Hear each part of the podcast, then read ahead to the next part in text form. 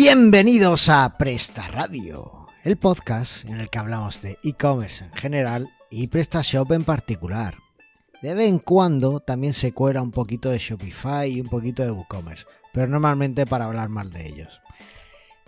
En cualquier caso, este es el podcast donde aquí tu servidor Carlos Cámara y el gran Antonio Torres nos compramos un nuevo móvil para poder probar todo lo que te vamos a contar hoy. Con todos vosotros, Antonio Torres. ¿Qué pasa? ¿Qué pasa? ¿Qué pasa? Oye, Oye, ¿dónde te- está ese móvil? Me ha llegado. A mí no me ha eso te iba a decir, que no te ha llegado el iPhone que te he comprado. No, tío. O sea, ¿me ha enviado bien a la dirección correcta? Claro, tío, de, de Blinders, Almería, puse. Ah, pues, pues sí. Pues no. No enviarlo a en Blinders, de Blinders, Almería, a la atención de Antonio. Y todavía. con Ah, eso sí, llega. ¿no? Y con eso llega, claro. Antonio Torres, como hay poco. Total. Total. Ah, Envíaselo a Antonio Torres de Almería. Y ahora, A lo mejor está allí en, en el monumento a la guitarra o algo. Claro, ¿no sabías que el aeropuerto lo quieren poner Antonio Torres? Ah, sí. Madre Sí, mía, va sí. a tener un aeropuerto. Qué tío, qué tío. Que entonces no, no te llega el móvil. Yo me fui a la página de Apple y dije el más caro. Y ese para Oh. Antonio. No, no. mi- yo tengo el mío chino y con ese me, me- me vale. Bueno, a ver si nos sirve para el episodio de hoy. Oye, ¿qué estás haciendo aparte de no recoger el móvil que te he enviado? Bueno, pues eh, lo primero que esta semana me he roto el dedo y he programado menos. bueno, he programado más lento, no menos, ver, sino ver, más lento. ¿Cómo te has roto el dedo? ¿Es que has tecleado muy fuerte o qué? Cosas que pasan. O sea, un golpe mal dado en, en un sitio donde no debería estar. ¿Dónde has metido el dedo, Antonio? Es el dedo anular, así que no es un dedo. Pero bueno, No, el caso es que, es que encima el, el que. no, yo no solo llevo el anillo, yo solo llevo el anillo de casa y justamente ese dedo que se me ha jodido. Y, y Uh, se me ha quedado el anillo. Atención, hinchado y- oyentes. uf, Antonio está ahora mismo soltero. no, no, no, que si no me lo puedo quitar. Ah, que no te lo has podido quitar. Ah, creía que te lo habías quitado. y se me quedó ahí que no me, no me lo he podido sacar. Pues ya lo sabéis, oyentes. No está Así soltero. que, que, que nada, que he programado menos, pero he programado y terminando la plantilla esa que, que te dije el otro día, preparando el- una clase para el máster de e-commerce que tengo esta semana en Alicante Ajá. y una- un- de un máster de, de marketing digital, pero es una semana hablando de PrestaShop entera. Y he terminado un sistema de alerta, pues ya un poquito más con automatizaciones y cosas para, para el tema de SimBlinder. Tanto a nivel de servidor como a nivel de dominio, ¿vale? Es- no, no sé si abrirlo para la gente, que creo que no, que va a ser más de forma interna, pero creo que esto lo hablamos tú y yo ya alguna vez, ¿no? De hacer algo tipo Uptime Robot o algo así. Pues algo Pues, similar. no, no te lo habré hablado yo, pero mm, si quieres, yo tengo un montón de ideas para un sistema de eso.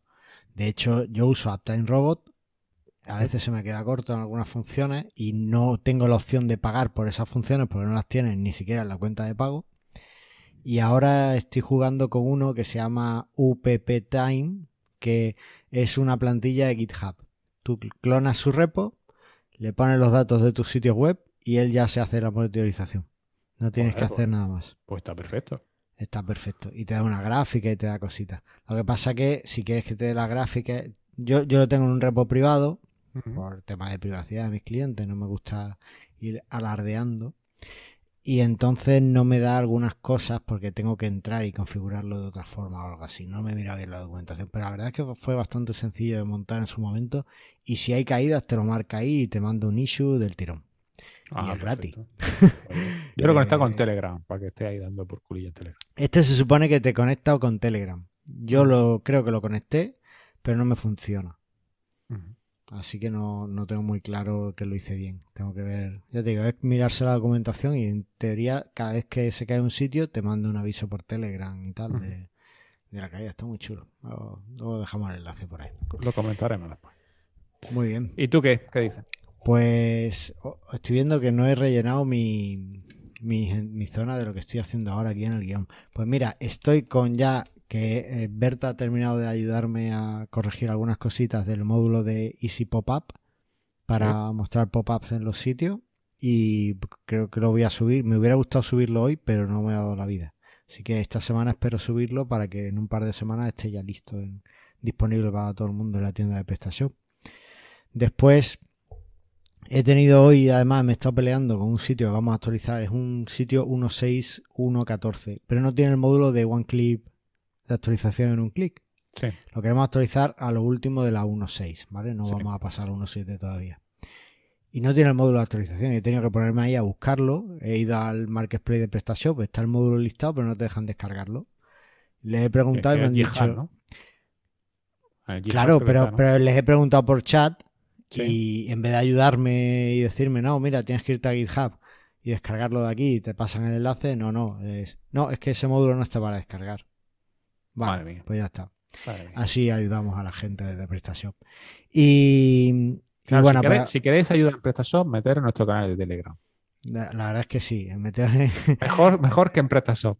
Yo Eh. respondo poco, pero lo que respondo al menos es útil, creo. y, y aparte la comunidad de la demás gente que está participando aporta un montón de soluciones. Yo- Si nosotros no hablamos, pero O sea, la no gente hablamos dice un montón de cosas. Porque es que no hay que no hay nada de lo que hablar. Todo el mundo habla y dice cosas estupendas. Así que meteos en la, en la en el canal de Telegram. Y en el de Signal, que no lo hemos promocionado ni nada. Pero también estará por ahí para también. los que lo prefieran. Bueno, pues eso, he estado peleándome con eso. Y bueno, también me ha dado muchos dolores de, la cabeza, de cabeza. El único sitio WordPress que gestiono Sí. me ha dado problemas con unas actualizaciones. Y estoy ahí que de repente me sobrecargaba el servidor, la CPU, una Vaya. actualización. Vaya. Y, y estoy ahí intentando averiguar cuál es el plugin de la que actualicé que me hacía, que me daba el problema. Para una de las pocas cosas buenas que tiene WordPress y a ti no te funciona bien. No me funciona bien, tío. Me ha fastidiado. A ver, ha tenido que ser el plugin ese concreto o alguno de los plugins. Eh, es el Ninja. O sea, todo apunta, o los indicios apuntan al Ninja Forms Upload, Ah, sí. ¿vale? Para subir ficheros. Pero no está nada claro, porque he hablado con los desarrolladores y dicen que ellos no han cambiado así nada que, que pueda hacer esa sobrecarga. un de Joomla, pásalo un Joomla, porque si no... Eso lo tenía que haber hecho, tenía que haberlo hecho en Joomla desde el principio. Pero bueno, el cliente quería PrestaShop. Es WordPress, ¿qué vamos a hacer? Eh, Por otro lado, me pidió una tienda en PrestaShop, así que le- Vale, vale. le- se lo perdoné. así que nada, tío, pues ya te digo, liadete con esas cosas y bueno, trabajando, haciendo también adaptaciones de, del módulo de Algolia de, de Aníbal para, para algunos clientes y tal. O sea que, que muy bien, muy bien. Así que muy, mucho presta últimamente. Demasiado quizá. no lo sé. Vamos a tener que empezar a movernos Shopify ya, ¿eh? Totalmente, vamos a tener que irnos a un sistema cerrado en el que eh, te cobran por tener tienda online. Bueno, eh, no hemos venido a hablar de eso. Oye, que vamos a entrar directo al tema, que eh, tenemos un guion espectacular que te has currado y, y no sé si nos va a dar tiempo. Así que, ¿qué te parece si pasamos Venga. directamente a hablar de- del tema? Venga, venga, dale, dale caña. Vamos allá.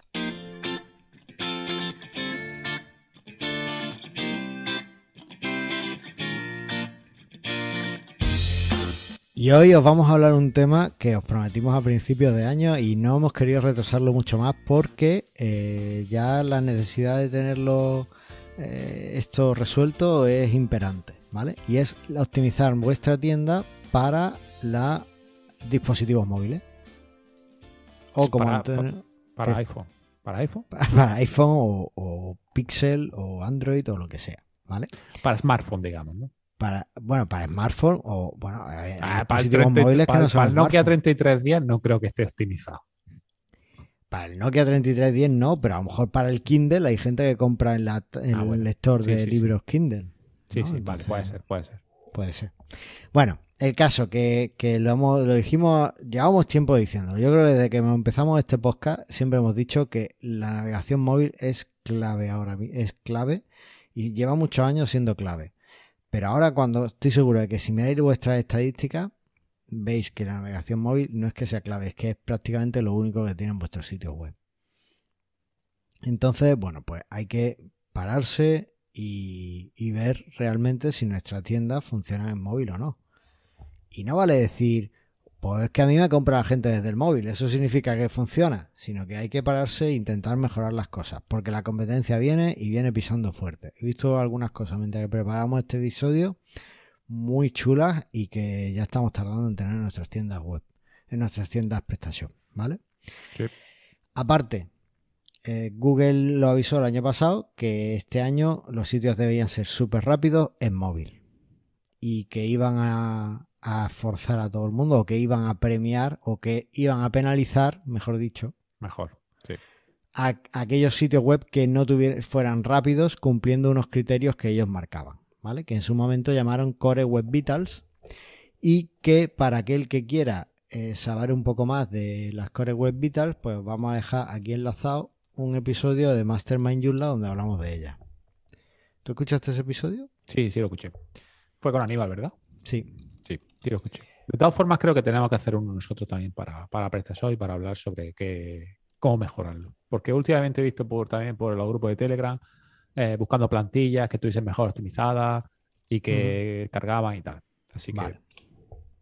Bueno, de todas formas, yo dejo ahí el comentario. Porque es, un episodio. En, en Mastermind Joomla muchas veces hacemos episodios que realmente no tienen que ver con Joomla, son más de la web más genéricos, ¿no? Quizá un poquito sí. más orientado a desarrolladores y este es uno de ellos, ¿vale? Así que ahí lo dejamos. Vale, entonces es súper importante que tengamos los sitios web eh, adaptados.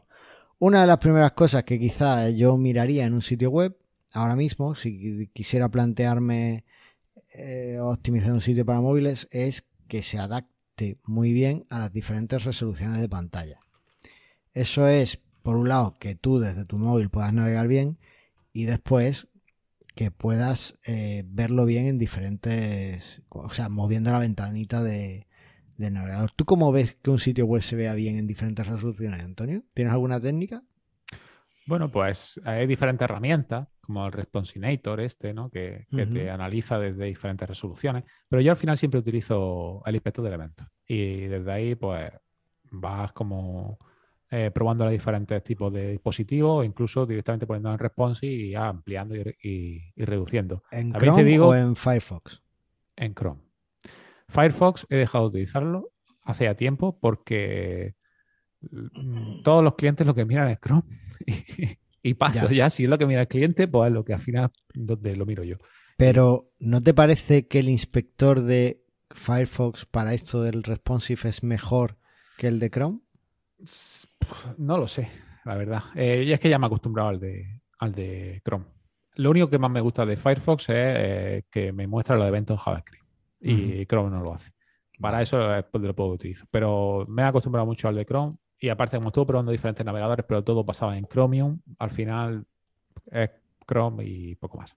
Vale, no, sí, eh, está bien por, por eso, por lo que tú dices, ¿no? Que mucha, la mayoría de la gente al final utiliza, si no utiliza Chrome, utiliza Edge y al final Claro. el motor es WebKit y al final mm, eh, necesitas que, que se vea bien en Chrome, ¿no? Eso, eso es fundamental.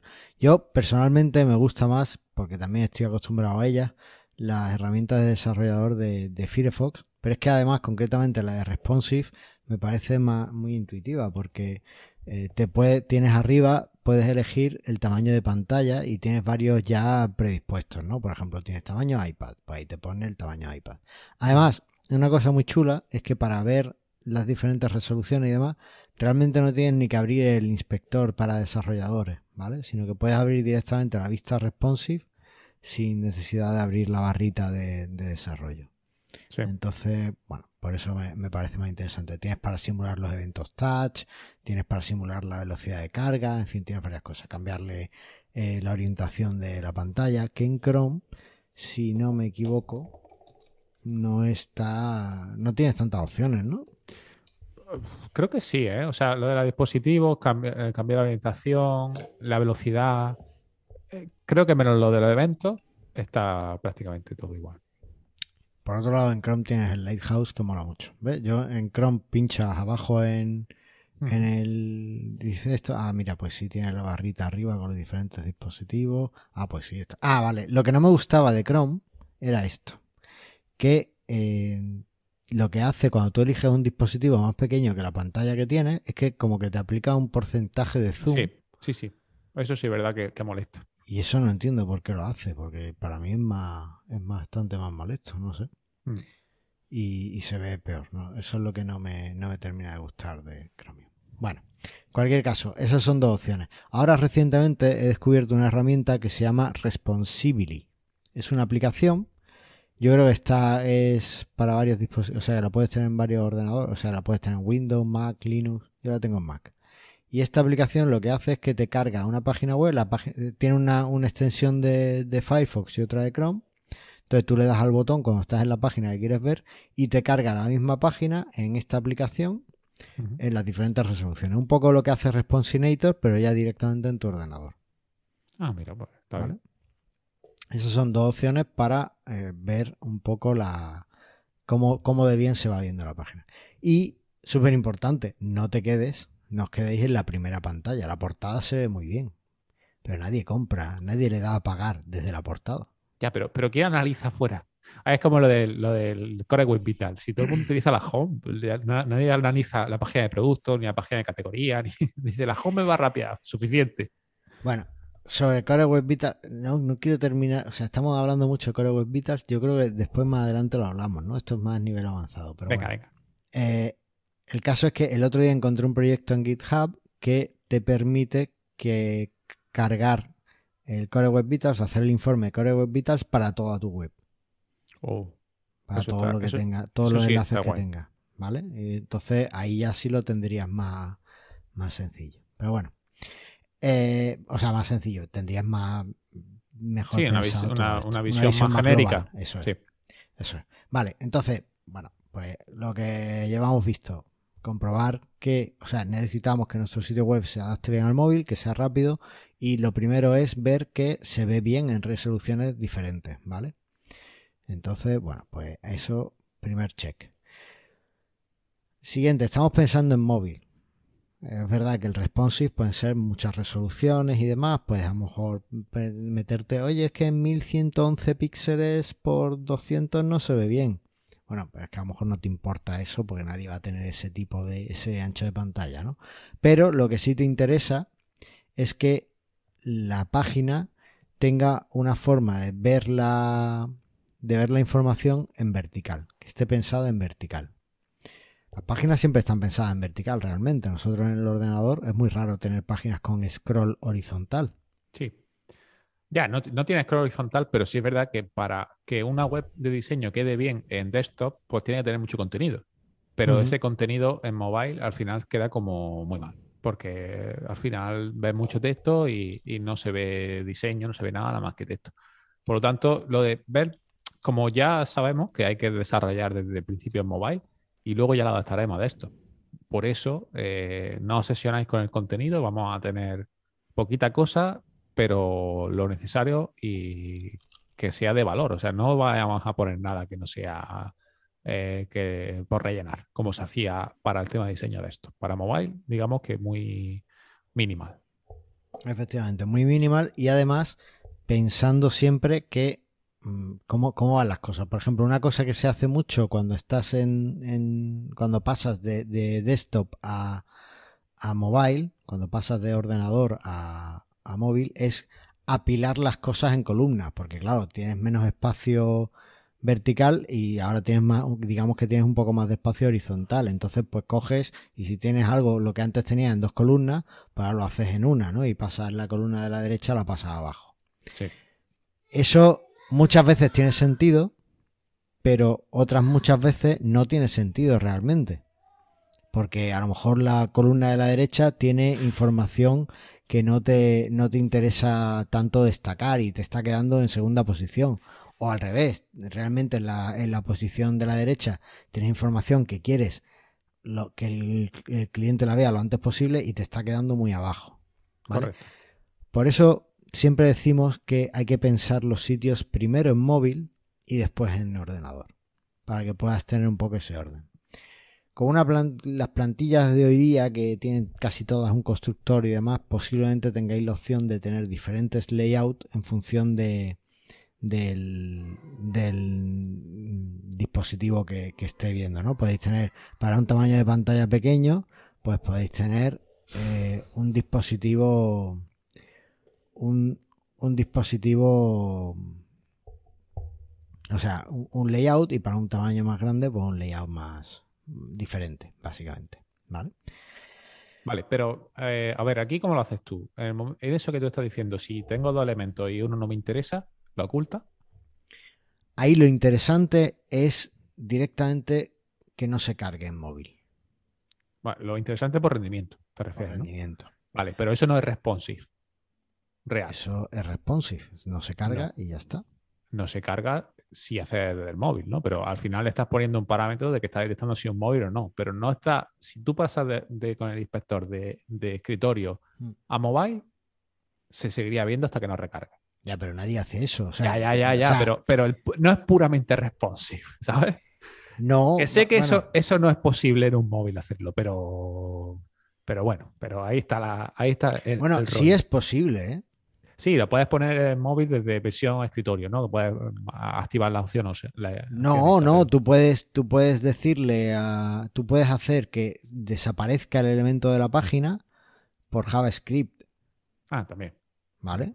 Es más, tú lo que puedes hacer es cargar el elemento este que no quieres que se vea en móvil, lo cargas por JavaScript y una vez que ya sepas el tamaño de pantalla. Sí, sí, sí. Es una opción. O sea, no pides ese contenido, no te descargas ese contenido hasta que no sabes que lo necesitas. Sí, no se me ha ocurrido y la verdad es que es buena solución. Pero aparte de eso, o sea, eh, ocultar contenido en mobile con respecto a desktop, supuestamente dicen los SEOs que es malo. O sea, hay que tener los mismos elementos y el mismo contenido, tanto en desktop como en mobile. Que si no, puede ser un problema. Así que cuidado con esto. Eh, también, a ver, muchas veces es que eh, estamos eh, rizando el rizo, ¿vale? Si no te interesa que la gente lo vea en móvil, ¿por qué te interesa Claro. que la gente lo vea en desktop? Exacto. Por rellenar, porque el, el diseño no es el mismo, porque ¿qué tú dices? Porque en texto Claro. es una columna y en mobile puedes tener varias y no pasa nada. Digo al revés. Pero es que eh, hay que pensar para mobile. Si en mobile no te interesa, elimina ese elemento. Totalmente. Totalmente. Hazlo bordes más anchos, haz lo que sea para rellenar el hueco si quieres, pero si no te interesa, pues a lo mejor no debería estar. Ahí yo tengo que reconocer que soy muy minimalista. Yo intento que si no funciona para... en si hay un caso en el que no funciona el contenido que sea, a lo mejor es que no funciona para ninguno y lo tengo ahí por rellenar, por, por, por tenerlo, ¿no? Por diógenes digital. Pues Sí, no, sí. pues hay que quitarlo, ¿vale? Bueno, hay técnicas para que se vea de una forma y no de otra. También digo que, bueno, que es verdad lo que dicen los SEO, que, que a Google le gusta que lo mismo que tengas en mobile, pues lo tengas en desktop. Pero a Google lo que no le gusta realmente es que tú le des una versión a él de una página y al usuario le des otra. Entonces, yo creo que ahí, Hombre, pero- si, pero le es- estás dando la misma versión a Google, no lo sé, no lo sé. Es que no eso sí, SEO, es no he hecho experimentos, no... Es que eso sí es cloaking, ¿no? El, el darle cosas distintas y eso sí está penalizado, pero hace ya muchísimos años. Pero Eso. lo que no quiere, como tiene dos motores de, de indexación, digamos, entonces lo que parece que no le gusta es que sea distinto contenido tanto para esto como para, para mobile. Y es más, si tienes contenido distinto, creo que el que te va a mantener va a ser el mobile, ya, no el desktop. Efectivamente. Así que, bueno, pues ahí queda la, la recomendación. Yo haría, pondría un poquito a dieta la web y quitaría cosas. Si no tiene sentido en mobile, posiblemente no lo tenga en desktop. Y seguramente va a mejorar el rendimiento, así que hazlo. Y va a mejorar el rendimiento. Así que quítalo. No, no pierdes, no vas a perder. Después, una cosa que, que, bueno, como, ¿sabes qué pasa? Que desarrollamos y diseñamos, bueno, yo no diseño, pero los diseñadores diseñan en desktop. Es Sí. más, los diseñadores eh, suelen tener pantallas de 20 y tan- 25 pulgadas, 40 pulgadas, ahí, ala, venga. Tienen ahí. Mac y es lo que tienen los Eh, iMac, Claro, tienen los Mac estos petones que valen un pastizal y ahí ves la web que le entra todo perfecto y, y están encantados. ¿Qué sucede? Que como diseñamos así, después los botoncitos y los enlaces pues no son lo suficientemente grandes como para tocarlos con los deditos. Un ejemplo muy típico son las paginaciones. Hay veces que en la paginación ni mi hijo mm, pequeño que tiene los dedos mm, chiquitinos, chiquininos, es capaz de tocar lo- las diferentes páginas. O sea, toca cinco páginas cuando le da el botón. Sí, sí. Entonces, hay que tener botones y enlaces que tengan el tamaño suficiente, con el espaciado suficiente entre ellos, para que los puedas tocar fácilmente. Además, esto es algo que te suele detectar Search Console. Sí. Entonces, pues hacerle caso. Si Search Console os dice, aquí creo que falta espacio, hacerle caso. Tiene, tiene razón, ¿vale? Después, el tamaño de la letra. No es lo mismo leer una pantalla más o menos grande que, que en móvil. Entonces, tenéis que tener un tamaño adecuado que sea cómodo para el móvil. Yo os diría que además cada vez somos más tontos y nos gusta leer menos. Entonces, cuanto más grande sea el tamaño de letra, de una forma razonable, ¿vale? Que no haya que hacer mucho scroll. Claro. Y menos texto tengáis, más cómodo va a ser para el usuario. Claro. Aquí tenemos una disyuntiva porque al usuario no le gusta nada leer y a Google le encanta el contenido. Eh, Siempre ha estado ese rollo. Entonces, por eso, pues sí, se hacen diferentes formatos, ¿no? Por eso hay mucha imagen, pero también contexto, porque sabe que el usuario no la lee, pero es más directo de la imagen. Pero sí, también tener la, la fuente muy grande depende, es lo que tú dices, depende de qué contenido. Hay cierto contenido que te va a ir bien, que sea bastante grande, como por ejemplo el- el- en un slide, ¿no? O en un banner, pero en un texto de una descripción no pongas la letra gigante, pon una letra asequible para leer y poco más, ¿no? Pero tener pedazo de texto ahí hay veces que es lo es peor. Efectivamente. Entonces, bueno, pues intentad tener las cosas más o menos adaptadas a, a lo que el usuario pues, va a necesitar. ¿no? Otra cosita, los botones de acción, los CTA, los call to action. Nosotros queremos que los usuarios entren en la tienda y hagan cosas. Y normalmente la cosa que queremos que hagan es comprar. Entonces, si nuestros CTA, por ejemplo, si nuestra página de producto, si no la tocamos, pues eh, a lo mejor el CTA queda por ahí perdido, ¿no? Por ejemplo, si es una página que se ha diseñado para ordenador y cuando empieza a apilar cosas en columnas, empieza el botón de añadir a la car- al carrito que suele estar a la derecha, se va apilando, te puede quedar abajo, abajo del en medio de la página ahí perdido. ¿Qué pasa? Pues que el cliente le cuesta trabajo encontrarlo. Intentad que los botones de CTA sean prominentes, que, el usuario los encuentre muy fácilmente. A mí una solución que me gusta mucho y que eh, viene también de los diseños de, de app móviles que, que he visto es cuando alguien entra en la página de producto mostrarle abajo una barra con el botón de añadir al carrito o comprar ya o el, el botón que sea directamente, sin, sin miramiento, el precio y añadir al carrito. Y de esa forma, el cliente tiene toda esa información que va a necesitar para comprar el producto siempre ahí. Entonces, aunque solo esté viendo la foto, ya puede añadirlo al carrito si quiere. Sí, eh, es una de las características que hemos puesto más avanzada y lo tienen las grandes plataformas y lo que es el sticky de producto y creo que es lo ideal. Aquí el problema de este tipo de sticky eh, es cuando tiene combinaciones. Combinaciones es complicado de meterlo. Solo vi en una web que me gustó mucho, que tenía como un desplegable, en plan, antes de comprar, como que tenías que, o sea, ver las combinaciones y se desplegaba hacia arriba el, el mismo sticky y ahí quedaba súper bien. O cuando le daba a añadir, entonces te aparecía como otro modal por debajo también tipo sticky y ahí seleccionaba la- las características. Y, y es la única forma así medio salvado que está. Pero es verdad que como lo hace PrestaShop por defecto, que por cierto no lo hemos dicho, pero ¿qué te parece la plantilla por defecto mobile de PrestaShop? Justita, como de costumbre demuestran que no han pensado desde el móvil para, para hacer el diseño. Lo han pensado en ordenador y lo han adaptado. Está mejor que el backend, pero es mejorable. en Bueno, está aspectos. mejor porque es eh, muy minimal también la plantilla de, de PrestaShop por defecto. Sí. Pero eh, eh, mobile Bueno, pero a ver, tiene, tiene cosas que están bien pensadas. Por ejemplo, eh, PrestaShop eh, hace el cambio de, de- del botón de compra, creo que era, y el de la barra de búsqueda. La plantilla te la hace por JavaScript. Entonces, cuando tú cambias de resolución, directamente te es el mismo módulo el que te muestra en un lado y en otro. Lo que pasa que mm, te lo hace, te hace el cambio, te lo mueve por JavaScript directamente. Eso está muy guay porque no, no te penaliza en ese caso eh, el, el que estés moviendo cosas y tal, ¿no? Por- Para probar y tal, pues, pues no, está, no está mal. Y tú también es más fácil después de gestionar a la hora de, de tener el... No, no tienes que tener un módulo para el móvil en unas posiciones y un módulo para el desktop en otras y, y qué pasa si... O sea, y, y simplemente le hago un display non o algo de eso. No, está, está, en ese sentido está bien. Pero claro, o sea, yo, yo más que desde el punto de vista técnico, que no la veo mal, desde el punto de vista técnico ya te digo que tiene cositas que están bien pensadas, veo mal desde el punto de vista de diseño, porque no está pensada para el móvil. No, no, no.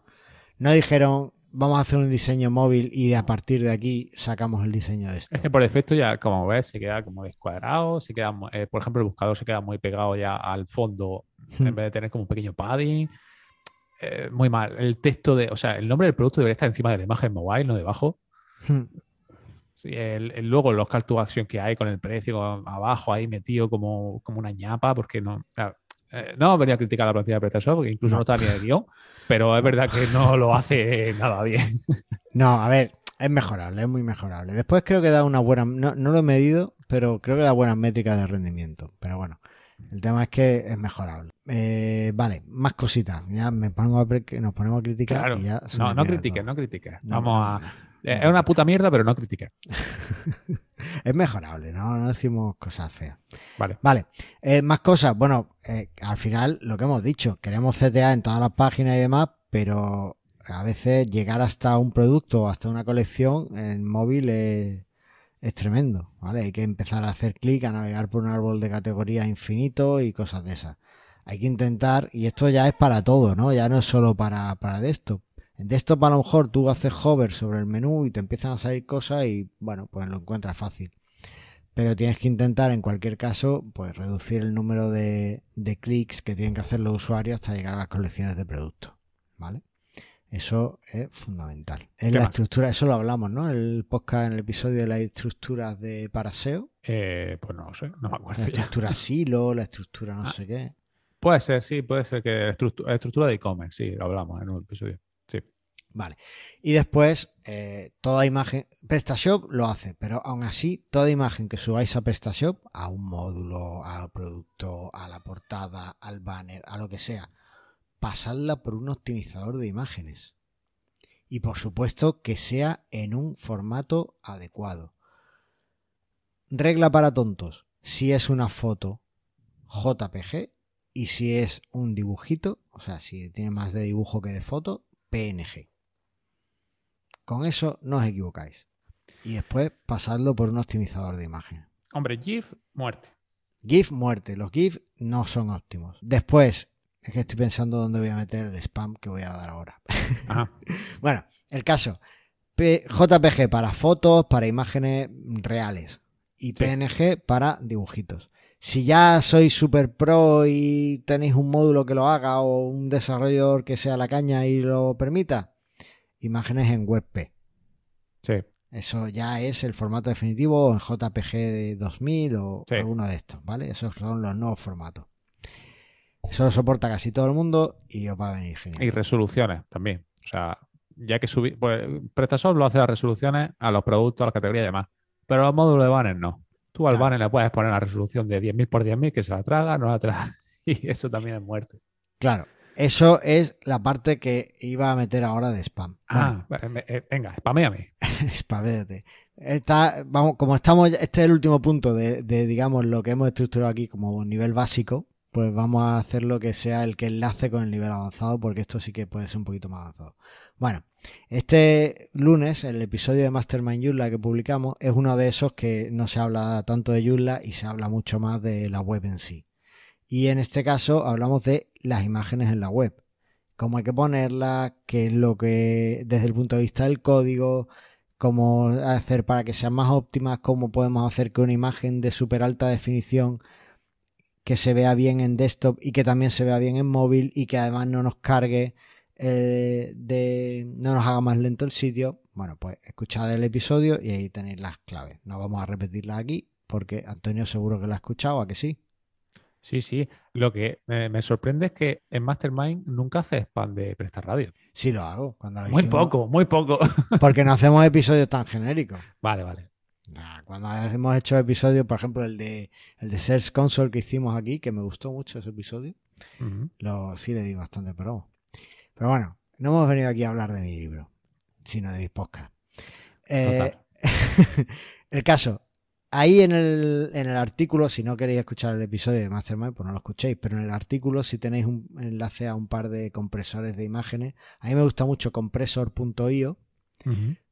Eh, a Andrea le gustaba Squash, que yo no lo he usado, pero también tenía buena pinta. No sé si tú tienes alguno que te guste mucho. No, el, el Sí, utilizo el que tú mismo utilizas la mayoría de las veces. Antes Compresor. utilizaba uno de. No me acuerdo cómo se llamaba, que era de la gente de Opera, Ujú. pero creo que cerraron. O sea, se cerró la web y ya no se podía hacer. Bueno, pues alguno de estos, antes de subir una imagen a vuestro PrestaShop, lo pasáis por alguno de esos compresores y os la devuelve. ¿Vale? También comprobad el tamaño con el que vais a tener.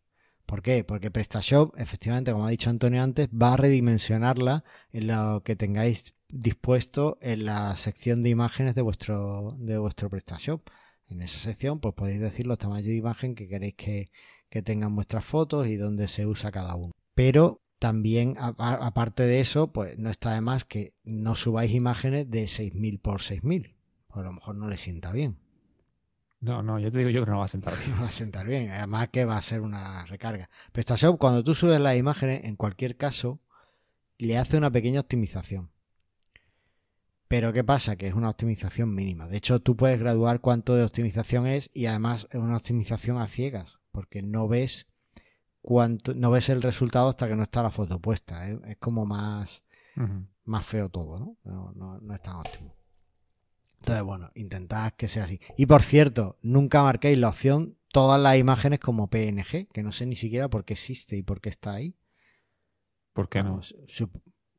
¿Qué ha pasado con eso? Yo es que nunca lo marco, pero ¿qué ha pasado? ¿Qué te ha pasado con eso? Hombre, pues si subes un JPG te lo va a convertir en PNG.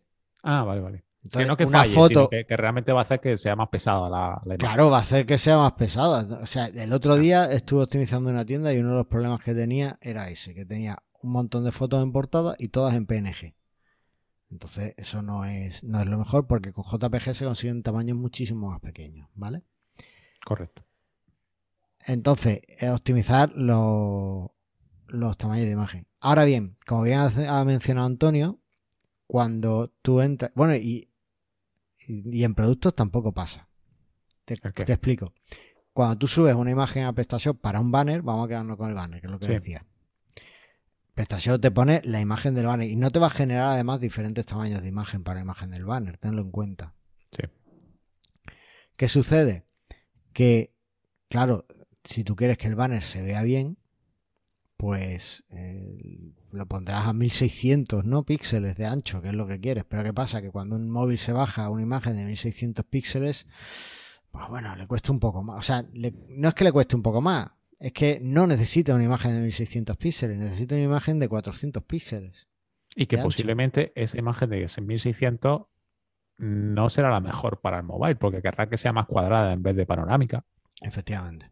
Entonces, se puede modificar el código de hacer un override del módulo de banners o del módulo que sea. Seguramente poca gente utiliza el módulo de banner y estaréis usando más alguno de slider, ¿no? El slider revolution o alguno de esos.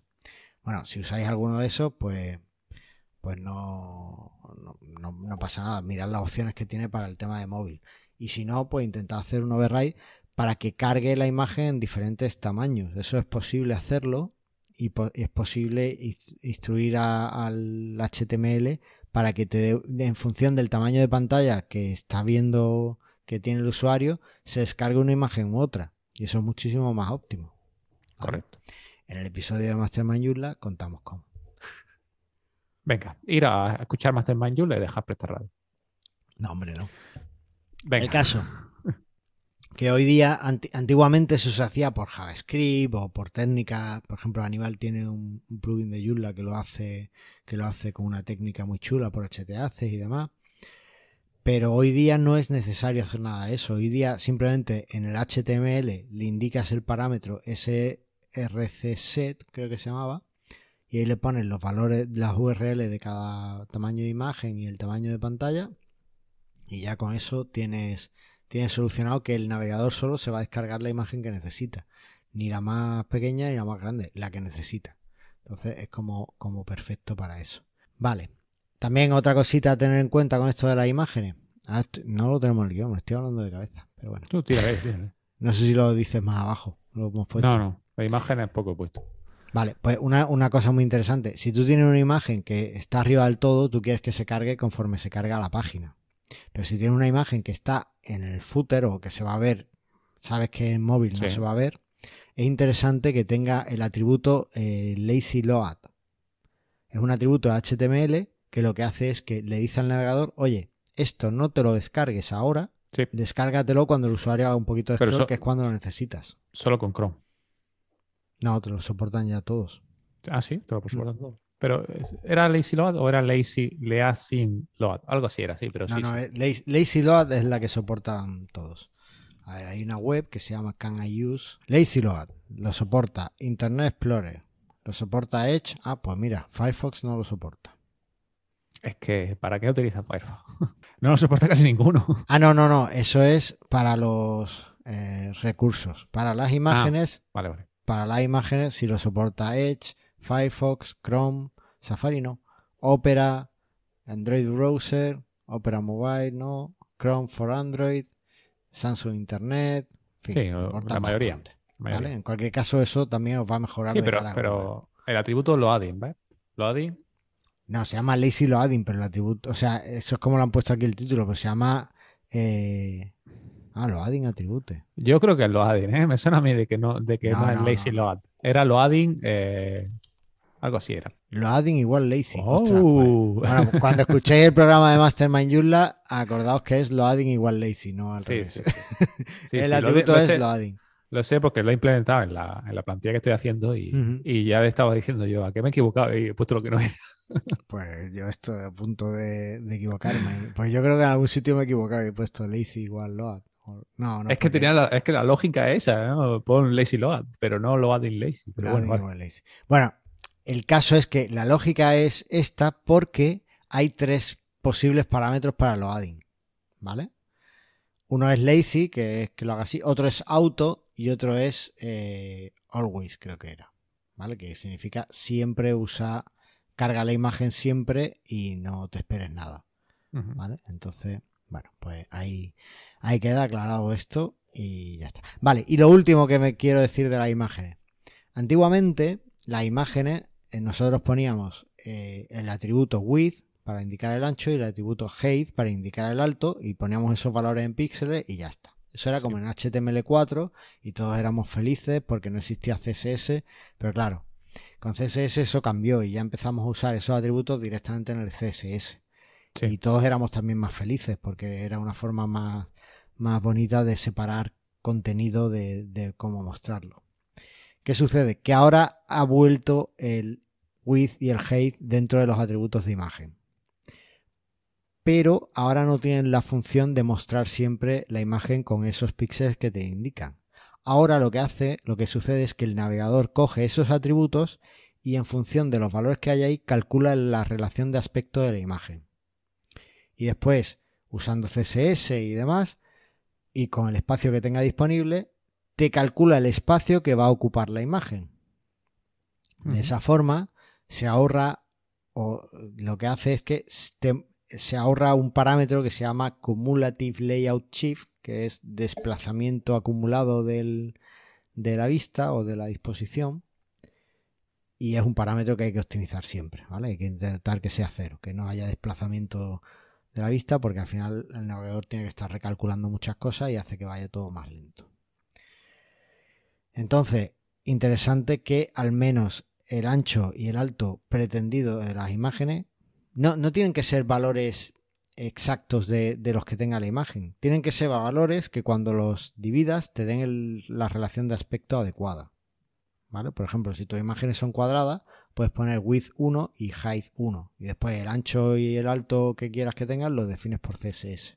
Lo que es la proporción, digamos, ¿no? Claro, lo que tienes que poner es dos valores que den la proporción que tú quieres de relación de aspecto. ¿Vale? ¿Y esto para qué lo utiliza en mobile? ¿Hay alguna mejora por ponerlo en mobile? Claro, te- Hay mejora en, en- por No, el- esto lo tienes que poner siempre por porque te, rendimiento, ¿no? Claro, hay mejora de rendimiento del navegador, que no tiene que andar calculando, recalculando la página conforme se descarga la imagen. El navegador, si tú no le indicas parámetros de relación de aspecto, Sí, lo que sucede es que te deja pues, un espacio que él cree, ¿no? Lo sí no que te realmente deja- o, no, o no te deja espacio. Cuando carga O- la imagen, por eso se ven los saltos, ¿no? De, de realmente. Claro, además es muy típico que nosotros definamos por CSS un ancho fijo, Sí, pero después el alto le pongamos automático. auto, sí. Pues Sí, entonces lo que nos hace es que nos define una, una línea, nos define que la imagen ocupa 5 píxeles o 2 píxeles o un píxel y todo el ancho. Cuando después se descarga la imagen, ve que la imagen ocupa de alto pues 20 píxeles. Pues ahora tiene que volver a moverlo todo para, para mostrarle, para meter la imagen ahí. Y eso pues acaba eh, siendo un retraso. Y aparte es una mala experiencia de usuario. Porque el usuario está ya leyendo el texto, porque la imagen está tardando mucho en descargarse, y ahora de repente se le baja. Porque acaba de cargar la imagen. Pues ahora tiene que hacer otra vez scroll para arriba para verlo. la verdad que sí, que eso frustra mucho. Y más si es publicidad y cosas de eso. Claro, ya como damos publicidad. Total. Vale, pues vamos a pasar al nivel avanzado. Pues, ¿qué te parece si lo dejamos para el siguiente programa? Pues casi que te digo que sí, porque es que no nos da la vida en este. No va a dar tiempo, hay mucho y creo que es una forma de abrirlo y en el siguiente ya profundizamos a tope. Vale, me parece perfecto. Además, ya tendré listo el Easy Pop-Up y seguro que podemos hablar de él en el próximo programa. Hablaremos seguro, porque los pop-up en mobile, uff.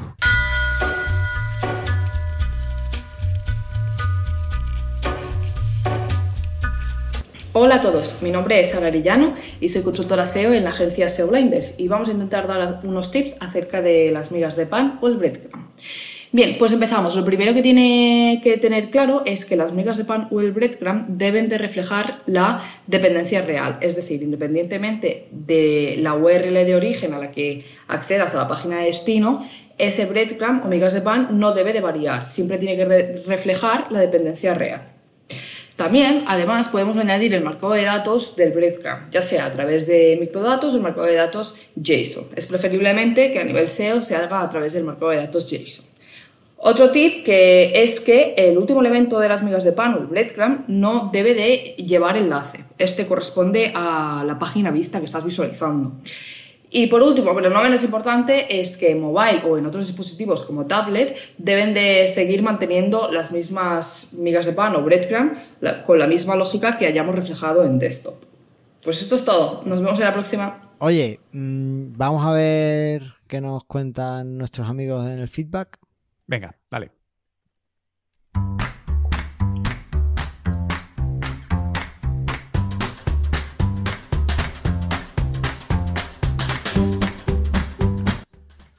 Bueno, y nos escribe nuestro amigo José de moviltecno.com y como hoy no hay más comentarios, pues lo voy a leer yo. Venga, además me he dado cuenta de una Ahora lo comento, ahora lo comento porque hay, mucha tela de cortar aquí.